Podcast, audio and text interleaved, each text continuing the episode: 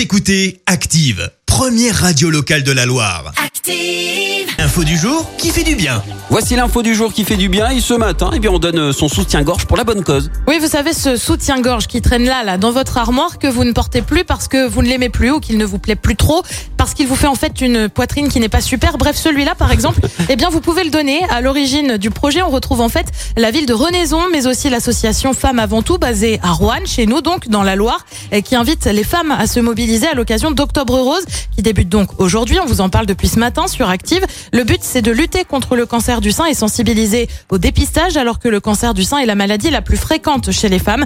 Euh, Cela fait 35 ans que des actions sont menées en France avec pour but de sensibiliser à cette cause chaque année en Alors concrètement, que devient le fameux modèle de lingerie? Eh bien, il est ensuite donné à une autre association, le Tridema, qui se charge en fait de recycler les textiles usagés, mais elle va un peu plus loin puisqu'elle favorise l'emploi des personnes en insertion. Si vous voulez donc prendre part à cette double initiative, vous pouvez apporter vos anciens soutiens-gorge en mairie ou dans les commerces partenaires.